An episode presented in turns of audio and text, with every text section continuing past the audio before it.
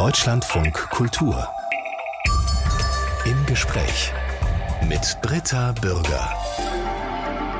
Herzlich willkommen. Diese Woche startet in den Kinos Der Pfau. Das ist die Verfilmung des Bestsellers von Isabel Bogdan. Lutz Heineking hat die Komödie unter anderem mit Lavinia Wilson und Tom Schilling besetzt. Es geht um Investmentbanker, die sich zum Teambuilding in den schottischen Highlands treffen. Und da passiert dann allerlei Turbulentes. Okay, alles klar. Also wenn wir jetzt kein Internet haben und keinen Coach, dann macht das ja alles nicht so viel Sinn, oder? Ich würde dann nach dem Abendessen nach Hause fahren. Sie bleiben schön hier, Herr Vogt. Warum? Naja, das ist doch wunderschön. Wir sind in Schottland. Und wenn die Commercial Bank of Scotland bei uns einsteigt, dann müssen wir ein Zeichen setzen, okay? Vincent hat dieses Offside exakt designt. Zwei Tage und wir sind für alle Herausforderungen der Fusion gerüstet. Wird es auch um das Compliance-Verfahren gehen, um diesen Dr. Schulz? Ja, selbstverständlich habe ich Vincent gebeten, mit Dr. Schulz zu sprechen, damit wir alle aus demselben Gesangsbuch singen, wenn er in unser Team kommt.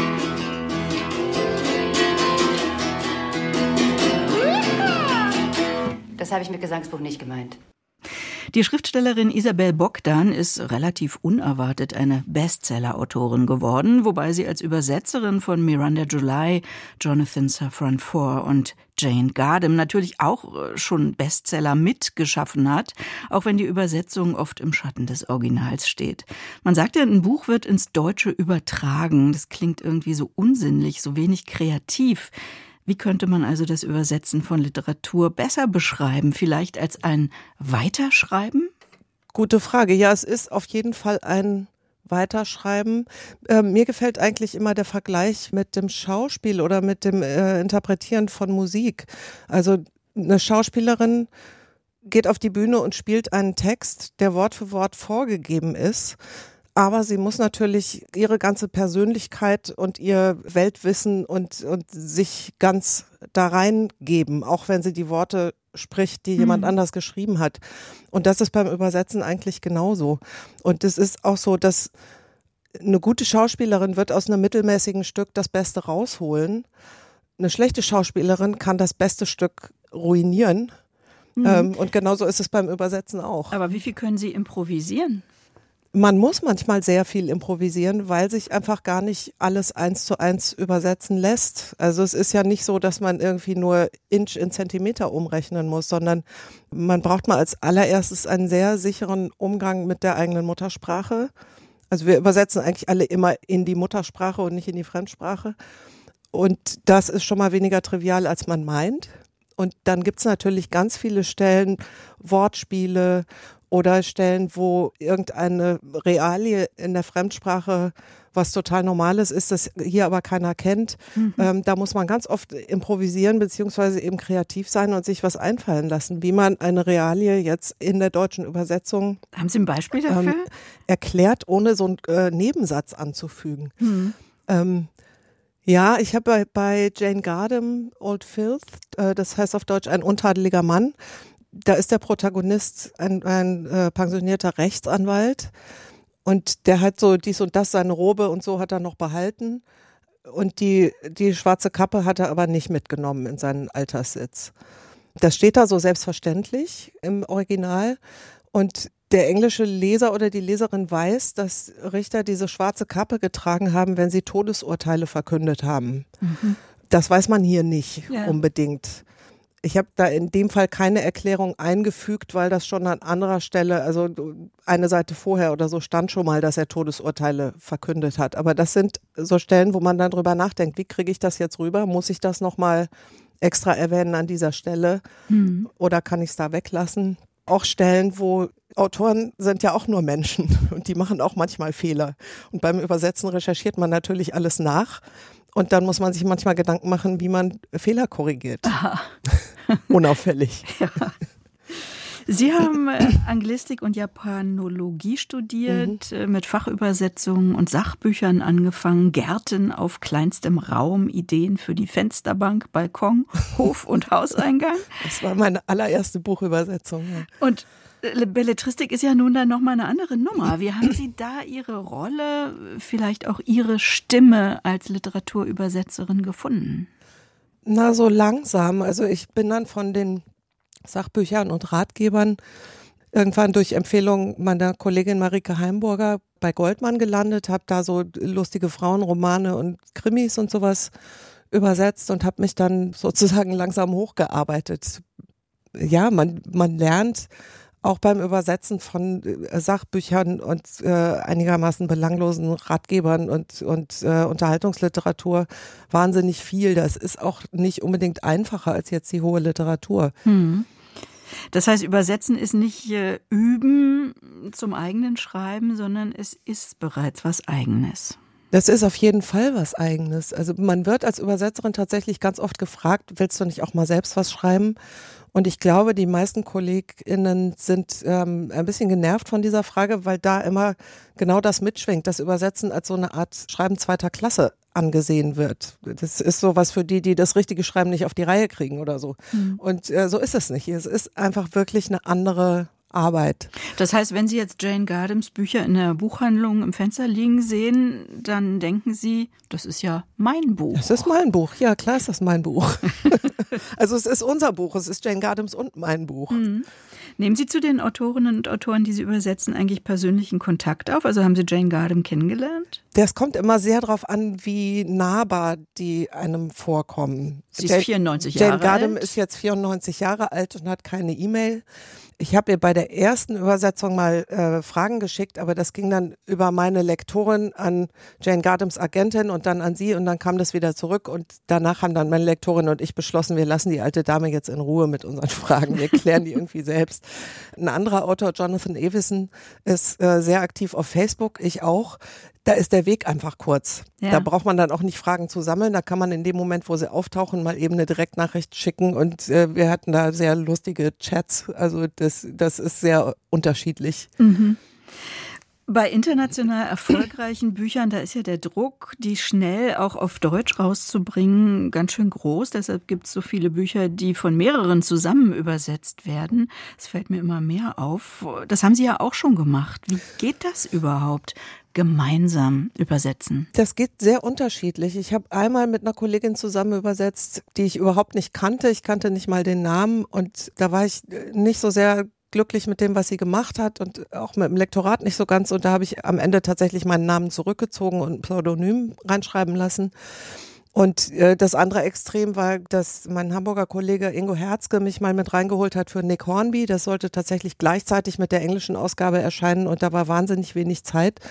Und wir kennen uns ganz lange, wir haben einen ähnlichen Humor, wir mögen uns. Wir haben dann ganz viel gemailt zwischendurch und das ging einfach wunderbar. Und da haben wir beide hinterher festgestellt, wenn wir das Buch jetzt irgendwo aufschlagen und ein Stück lesen, dann wissen wir nicht mehr, war ich so oder was der andere. Ja, das ist ja irre. Und das heißt, Sie haben abwechselnd kapitelweise übersetzt. Oder? Ja, genau. Und sich das ja. dann zugeschickt. Und das dann zugeschickt und mal drüber gelesen. Und man kriegt ja dann ein Gefühl dafür, an welchen Stellen man nochmal Rücksprache halten soll. Also da kommt dann eine Mail, wo drin steht, äh, nennen wir diesen und jeden Spitznamen. Jetzt sagen wir da wirklich kleiner Scheißer oder lieber kleiner Stinker. ähm, und da einigt man sich dann mal kurz. Und den Rest muss dann notfalls die Lektorin noch irgendwie ein bisschen anpassen. Kann mir vorstellen, dass es sogar mehr Spaß macht, als alleine zu übersetzen. Macht's auch. Macht's auch. Also wenn man, wenn man sich mag und sich gut versteht mhm. und es funktioniert, dann ist es super. Wir haben mit Isabel Bogdan gerade über das Übersetzen von Literatur gesprochen. Wie war das, als sie dann ihre ersten ganz eigenen Romane geschrieben hat? War das eine Befreiung, also keine Rücksicht mehr auf ein Original nehmen zu müssen, oder war das auch ein Berg? Huch, hier hilft mir ja gar keiner mehr. Ich kann mich auf nichts stützen, außer auf mich selbst. Es war eindeutig ein Berg und äh, ein Kampf, äh, wobei es beim ersten noch einfacher war, denn da war ich ja sozusagen noch so ein bisschen unschuldig. Ich bin da so rangegangen mit dem Gefühl von mal gucken, ob ich das überhaupt hinkriegen kann, einen ganzen Roman fertig zu schreiben. Der Pfau. Der Pfau, genau. Und äh, den Fertigschreiben ist ja nur der erste Schritt. Dann muss das auch jemand lesen wollen und dann muss ein Verlag das kaufen und dann müssen Leserinnen und Leser das kaufen und das sind ja alles noch so mehrere Schritte und ich war ja schon lange genug im Literaturbetrieb, um zu wissen, äh, wie unwahrscheinlich das ist, dass äh, das passiert, was dann passiert ist. Nämlich, dass Ähm, das Ding Bestseller nämlich, wurde, wochenlang. Durch die Decke ging. Ja. 400.000 Exemplare Ja, inzwischen. vollkommen irre. Und das, und das läuft und läuft. Oder der Vogel fliegt einfach. Es hört überhaupt nicht auf. Ein satirischer Roman über, na nicht über einen Pfau, also da, so kann man es vielleicht nicht zusammenfassen. Auf jeden Fall gibt es einen Pfau in diesem, in diesem Buch, äh, der es auf alles Blaue abgesehen hat und ziemlich viel Chaos stiftet. Genau. Es spielt in Schottland in einem etwas runtergekommenen Anwesen in einem einsamen Tal in den Highlands. Und dieser Pfau greift blaue Dinge an. Unter anderem das Auto der Chefin einer Bankergruppe, die da zum, äh, zum Teambuilding hinkommt. Und ähm, ich fürchte, dem Lord bleibt nichts anderes übrig, als diesen Pfau zu erschießen. Und ähm, ja. Dann, Stammt denn äh, Ihr Wissen, also Sie sagen jetzt gerade Schottland zum Beispiel, die Highlands, Ihr Wissen, Ihr Weltwissen zu einem großen Teil auch aus der Literatur, also die Bilder von Großbritannien, die Mentalität der Briten oder Schotten oder waren Also Sie da viel? Wir waren da viel. äh, Wir fahren seit 30 Jahren immer wieder in genau dieses Anwesen. Das habe ich quasi eins zu eins übernommen. Und da hat auch tatsächlich mal ein Frau verrückt gespielt und blaue Sachen angegriffen. Und ich dachte, das ist doch so abgefahren. Das, das muss man doch irgendwie erzählen. Und dann habe ich mich einfach erstmal hingesetzt und angefangen. Und dann war es erst eine Kurzgeschichte, die endete mit so einer Schlusspointe. Und äh, Monate später dachte ich, ja, Moment mal, wenn das passiert, was sich in dieser Pointe andeutet, dann wird ja als nächstes das und das passieren. Und du hast deine Geschichte gar nicht fertig erzählt. Und dann habe ich mich rangesetzt und weitergemacht. Das hat eine große Leichtigkeit, dieses Buch. Kurze Sätze, sehr bildhaft, pointiert, witzig, skurril. Und dann habe ich gedacht, ja, war das Schreiben so leicht, wie es sich liest? Sie haben eben gesagt, es war dann doch ein Berg. Aber wie kommen Sie zu dieser Leichtigkeit? Der Sound, also die Stilebene und so weiter, war mir von Anfang an völlig klar. Und das ist ja auch was, was man beim Übersetzen wirklich sehr gut übt, verschiedene Tonlagen anzuschlagen, weil mit jeder neuen Autorin und jedem neuen Autor äh, ein anderer Sound kommt, den man nachempfinden muss. Und beim Faust war völlig klar, das muss irgendwie so eine leichte, ironische, britische Distanziertheit haben.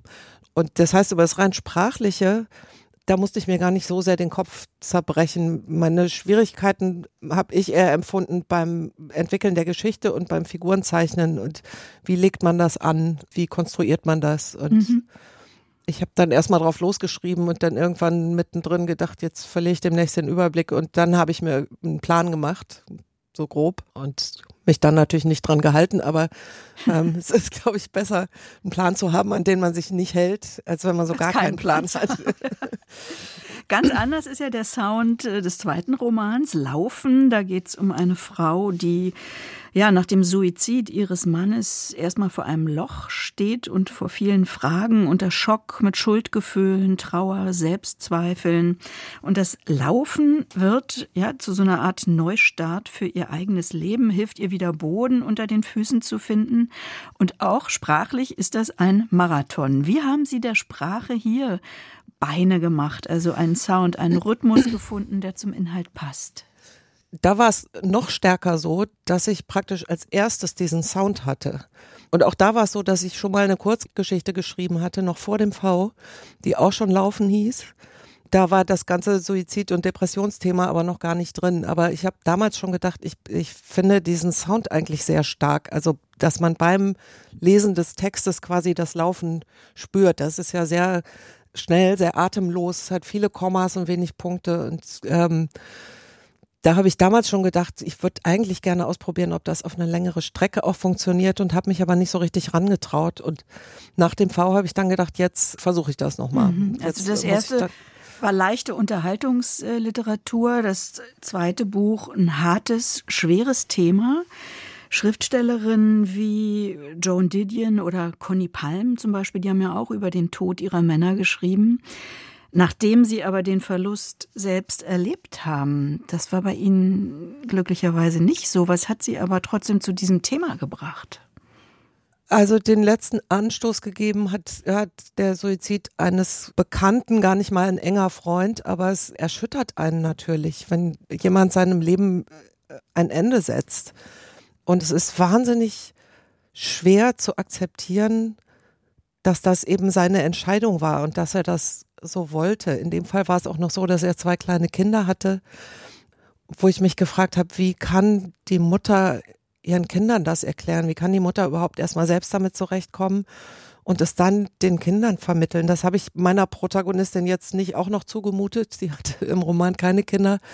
Ähm, aber mich hat einfach das Thema beschäftigt und ich habe auch lange damit gehadert, ob ich das sozusagen darf, weil ich das Thema ähm, zum Glück nicht aus eigener Anschauung kenne. Aber ich meine, jeder hat schon mal getrauert in irgendeiner Form und ganz vieles ähnelt sich dann doch. Manches ist individuell. Einiges ist bei Trauer nach einem Suizid noch anders als nach einem Unfall oder einer Krankheit. Aber ja, das ist natürlich auch einfach der Job einer Autorin, sich in andere Menschen reinzuversetzen. Die Romane von Isabel Bogdan, das ist jetzt schon klar geworden, sind sehr plastisch geschrieben. Man hat ihre Figuren sofort vor Augen. Kein Wunder, dass diese Bücher jetzt verfilmt werden. Das interessiert Doch, das mich. Großes Wunder.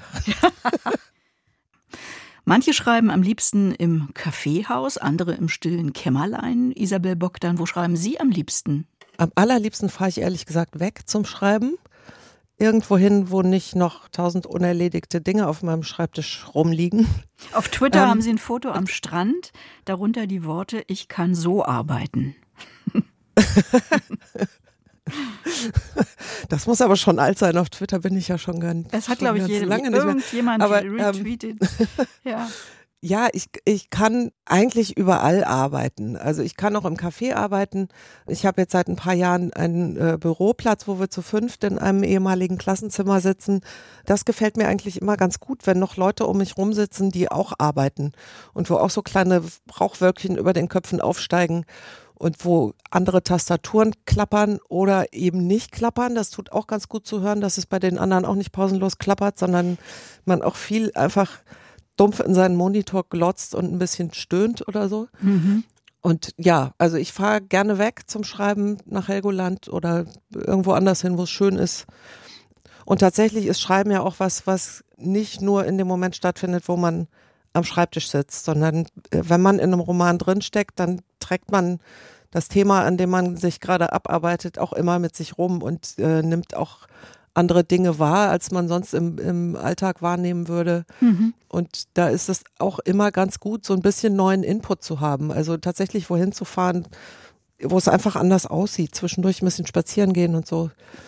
Auf Helgoland komme ich äh, später nochmal zurück. Darüber haben Sie mhm. ja auch ein schönes kleines äh, Büchlein geschrieben. Jetzt würde ich gerne auf die Verfilmungen kommen, die ich eben schon angedeutet habe.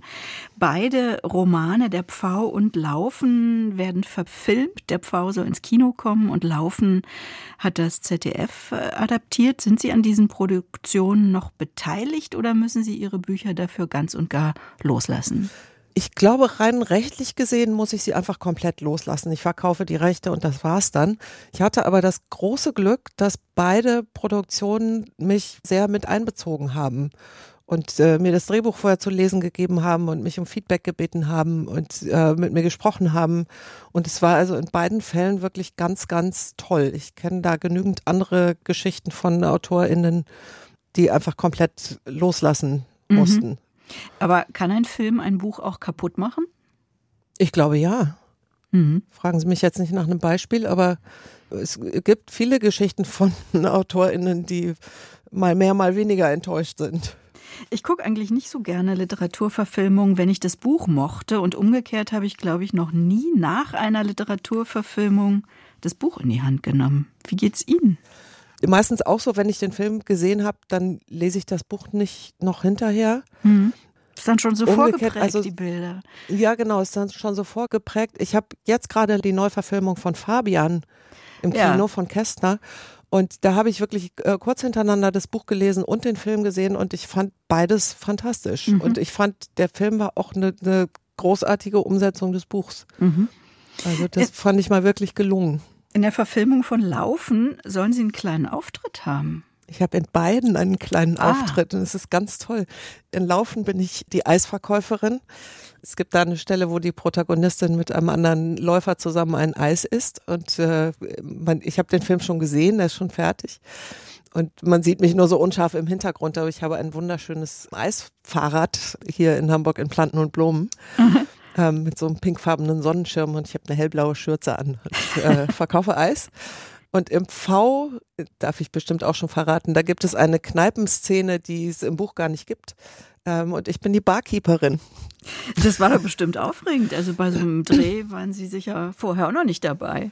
Ähm, nee, das stimmt. Also das Aufregende war eigentlich zu sehen, wie viele zig Menschen da jetzt seit Wochen und Monaten gearbeitet haben, weil ich irgendwann mal was in meinen Computer getippt habe. Und das fand ich schon irre. Das, also das äh, hat mich richtig ergriffen gemacht. Aber gibt es denn auch Szenen, die Sie wirklich berühren? bei Laufen ist einfach der ganze Film so fantastisch geworden. Anna Schut spielt die Läuferin und das Drehbuch ist großartig und sie spielt einfach so sensationell. Mhm. Diese Frau, die wirklich fix und fertig ist. Und es gibt da so viele Szenen, wo man sie einfach nur in den Arm nehmen möchte. Und es geht wirklich ans Herz. Aber das Buch ist ja ein Monolog, also ein innerer Monolog dieser Frau. Wie wurde das aufgelöst? Das ist ganz fantastisch gelungen, finde ich. Also es ist im Buch ja so und auch im Film, es gibt nicht einen durchgehenden Plot, also eine Handlung, erst passiert das und dann das und daraus ergibt sich jenes, sondern sie läuft halt und erinnert sich an dieses erste Trauerjahr, wo sie einfach nur im, im tiefen Loch saß, erinnert sich an die Zeiten, wo die Beziehung noch schön war, wo sie nicht mehr so schön war dann erzählt sie, was jetzt quasi parallel zum Laufen passiert in ihrem Leben. Ähm, und das ist alles wild durcheinander und das ist im Film genauso wild durcheinander und dann immer wieder diese Laufszenen dazwischen geschnitten. Mhm denen man auch ansieht, dass sie insgesamt ein Jahr lang läuft und währenddessen auch so langsam fitter wird und wieder so ein bisschen, also einmal körperlich fitter wird und dann aber auch wieder so langsam zurückfindet ins Leben. Und das haben sie ganz, ganz toll gemacht. Also all diese Erinnerungen halt auserzählt und dann das Laufen immer wieder dazwischen geschnitten. Mhm. Wäre denn Drehbuchschreiben auch was für Sie, Frau Bogdan? Äh, bisher habe ich gedacht nicht. Also beim V haben sie mich tatsächlich ganz am Anfang gefragt, ob ich das machen könnte. Und dann habe ich gesagt, nee, ich habe noch nie ein Drehbuch in der Hand gehabt. Ich weiß überhaupt nicht, wie das geht. Da lasse ich lieber einen Profi ran. Jetzt habe ich meine eigenen Drehbücher so oft gelesen, dass ich denke, ich konnte es mir vorstellen, das mal zu versuchen. Also vielleicht noch irgendwie mit bisschen Starthilfe. Wir haben schon gehört, dass einer der Lieblingsorte von Isabel Bogdan Helgoland ist. Sie hat über die Insel ein schönes kleines Buch geschrieben, erschienen im Mare Verlag. Und das fängt mit dem tollen Satz an, der Hotelier sagt, das ist kein Wind. Und man ahnt schon, da tobt der Wind. Das könnte ein erster Satz sein, über dem Sie lange gebrütet haben, oder einer, der Ihnen einfach so passiert ist. Wie war's denn? Ich glaube, der ist mir passiert. Den habe ich äh, schon vor vielen Jahren in meinen Blog geschrieben, als ich, glaube ich, zum ersten oder zweiten Mal auf Helgoland war. Auf einer Pressereise, bei der uns der Hotelier, der uns eingeladen hat, rumgeführt hat. Und der sagte, das ist doch kein Wind. Und äh, uns flogen so die Kameras weg und man musste sich so dagegen stemmen. Und er hat dann behauptet, als Kinder hätten sie sich, wenn so richtig Wind war, auf dem Oberland am Zaun festgehalten und werden dann sehr waagerecht im Wind geflattert. Mhm. Und das ist Wind, aber nicht, wenn man noch stehen kann. Ähm, und äh, ja, er ist ein großer Geschichtenerzähler. Und Sie sammeln dann solche Sätze, den haben Sie im Blog geschrieben. Also Sie machen sich auch äh, Notizen, habe ich gelesen, und vor allen Dingen ein Gerüst aus Karteikarten. Immer noch? Teils, teils. Also Karteikarten habe ich äh, bei Laufen, glaube ich, zum ersten Mal gemacht, als ich so ein bisschen den Überblick verloren habe beim Schreiben, weil das ja gar keine, äh, keinen Handlungsablauf hat in dem Sinne. Und ich habe auch oft umgebaut und hatte das Gefühl, ich verliere den Überblick und ich hatte eine Datei mit Notizen, mit so losen Ideen und so, aber da standen die immer in derselben Reihenfolge und ich hatte dann das Gefühl, ich brauche was zum Anfassen, mhm. ähm, was ich auf dem Schreibtisch hin und her schieben kann und nochmal neu zusammensortieren und äh, mir zu überlegen, ich kann das Thema mit dem ganz gut verknüpfen und das mache ich vielleicht an die Stelle und dann mache ich das weiter nach hinten. Also dafür reicht dann der kleine Laptop-Bildschirm einfach nicht aus, wenn ja. man dann schon 100 Seiten geschrieben hat oder so. Da sieht man zu wenig. In dem Helgoland-Buch, da erfährt man ja viel über die Geschichte, über den Charakter, über die Eigenheiten der Insel, aber gleichzeitig denken Sie eben auch darin viel über das Schreiben nach, zitieren James Krüss, der von Helgoland stammt, der aus Helgoland stammt, der Inseln und Geschichten miteinander vergleicht.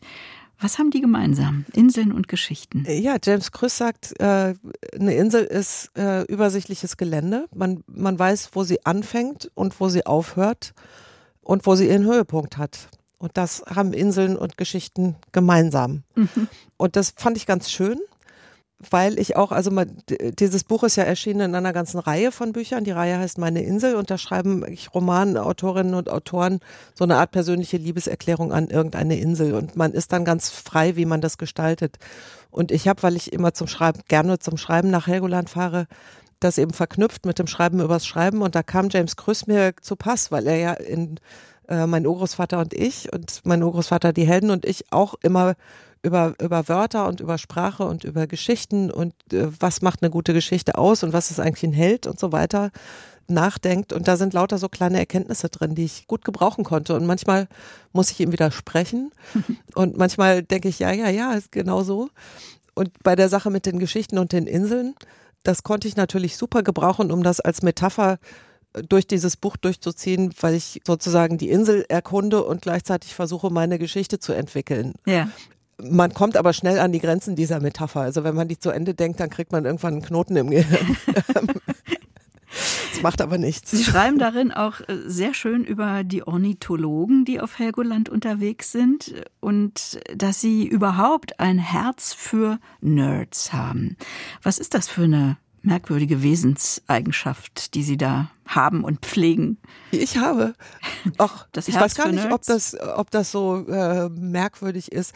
Ich finde das einfach immer wahnsinnig beeindruckend, wenn jemand sich in irgendeinem kleinen Fachgebiet wahnsinnig gut auskennt und äh, da so eine Begeisterung dafür hat.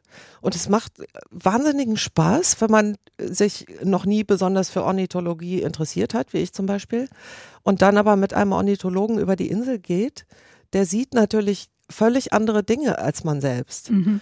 Und der sieht ein totes Wintergoldhähnchen auf der Wiese liegen, das ich überhaupt nicht gesehen hätte und weiß, dass man das anfassen kann und legt mir das in die Hand. Das wäre mir alleine überhaupt nicht passiert. Selbst wenn ich es gesehen hätte, ich hätte es nicht einfach in die Hand genommen.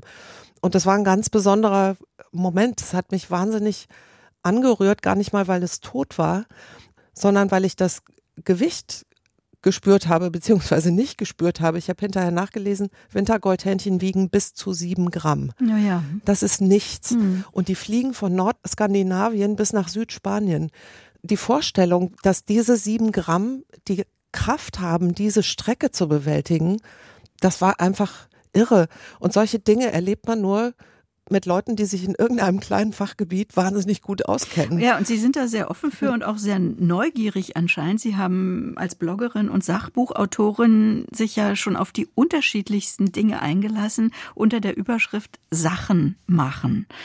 Was war das? Was haben Sie da sich alles angeguckt? Ähm, da habe ich äh, für das äh, Online-Kulturmagazin Kulturmerk einfach Dinge ausprobiert, also komische Sportarten und äh, abseitige Veranstaltungen besucht und dann so kolumnenartige Kurztexte darüber geschrieben. Und das war ein ganz großer Spaß. Und wenn man weiß, man hat alle zwei Wochen einen Abgabetermin und muss irgendwas ausprobieren, dann macht man das auch. Und es gibt ja so viele Dinge, wo man denkt, ah, es sieht aus, als würde es Spaß machen, aber dafür bin ich jetzt irgendwie zu alt oder zu uncool oder zu cool oder sonst irgendwas. Das ist totaler Quatsch. Man muss das einfach machen. Mhm. Und es macht wirklich großen Spaß und sich auch darauf einzulassen. Also ich habe auch Sachen gemacht, die ich sonst nicht mache. Zum Beispiel? Ich war auf dem Hamburger Dom. Das ist hier in Hamburg die große Kirmes.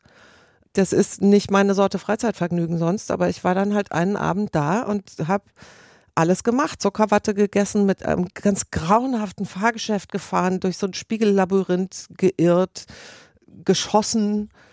Habe ich alles einmal gemacht. Weil ich dachte, das ist jetzt mein Job. Ich hm. muss das jetzt machen. Und dann macht es auch irgendwie Spaß. Veröffentlicht haben Sie halt in einem Online-Kulturmagazin. Wir haben schon gehört, Sie bloggen, waren 2014 Bloggerin des Jahres. Wie nutzen Sie heute, Facebook haben Sie auch schon genannt, wie nutzen Sie heute Social Media? Ja, das, also ich habe das Bloggen leider furchtbar vernachlässigt und es ist alles so ein bisschen zu Facebook rausgerutscht, weil man da sozusagen die ganze Community auf einen Haufen hat und da hat man auch schneller mal eben was rausgehauen. Bis ich einen Blogtext geschrieben habe, da gebe ich mir schon ein bisschen mehr Mühe und äh, das habe ich leider jetzt schon seit ach, bestimmt drei Jahren fast nicht mehr gemacht. Ich bin sehr aktiv auf Facebook, ein bisschen auf Instagram und äh, Twitter habe ich irgendwann aufgehört. Das nervt mich, das ist mir da langsam alles zu, zu aggro und zu durcheinander und zu viel Geschrei. Aber Facebook macht mir großen Spaß. Oft wird gesagt, ein erstes Buch zu schreiben, das geht ja. Die Herausforderung sei das zweite Buch. Isabel Bogdan, wie geht's Ihnen denn jetzt mit dem dritten Buch, an dem Sie arbeiten? Ich weiß nicht, wie oft ich das gehört habe. Das zweite Buch ist das schwerste. Und seitdem es fertig ist, höre ich, naja, zwei Bücher kriegt man auch irgendwie hin. Aber ob jemand wirklich schreiben kann, stellt sich dann beim dritten raus. Und ich denke, Leute, jetzt haltet einfach mal bitte die Klappe. Ich möchte das nicht hören. Also es macht Druck, ja? Es macht schon Druck natürlich, aber ich versuche mich dem so halbwegs zu entziehen. Und jetzt kam ja nach den zwei Romanen erstmal das Helgoland-Buch. Das äh, war so ein bisschen so, so ein Zwischenprojekt. Jetzt fange ich gerade wieder an mit dem dritten Roman. Und was ich da jetzt vorhabe, bedeutet, dass ich mir diesmal wirklich erst eine Struktur bauen muss bevor ich anfangen kann. Also nicht wieder so drauf los wie bei den ersten beiden. Und der Sound, steht ähm, der schon? Nee, der steht noch nicht und das ist auch das, was mir gerade äh, die größten Sorgen macht. Mhm. Also wenn ich den hätte, dann könnte ich einfach schon mal loslegen, aber ich habe bisher so ein bisschen rumprobiert und bin noch nicht, äh, bin noch nicht zufrieden. Das heißt, es gibt Karteikarten mit ein bisschen Plot und ein paar Figuren? Genau, es gibt äh, ein paar Karteikarten äh, mit Plot und Figuren, also mit Stichworten und so, die ich jetzt rumschiebe und äh, den, den Sound habe ich aber noch nicht. Bin mal wieder in dem Stadium, wo ich denke, wie soll denn das überhaupt gehen, einen Roman schreiben? Das klingt immer so kokett, aber so fühlt sich's gerade an. So, ich weiß, ich habe es schon zweimal geschafft, aber ich habe keine Ahnung, wie man das anpackt. Isabel Bogdan, Übersetzerin und Schriftstellerin, war in dieser Stunde bei uns. Erschienen sind ihre Romane Der Pfau und Laufen bei Kiepenheuer und Witsch. Und ja, ich bin gespannt auf die Verfilmung, auf das nächste Buch und mache als Leserin Frau Bogdan jetzt richtig Druck. ja, danke. danke Ihnen fürs Gespräch. ja, ich danke auch. Schönen Tag noch. Danke ebenso. Und dieses Gespräch haben wir vom knappen Jahr geführt, heute wiederholt, denn kommenden Donnerstag startet die Verfilmung von Isabel Bogdans Roman Der Pfau in den deutschen Kinos.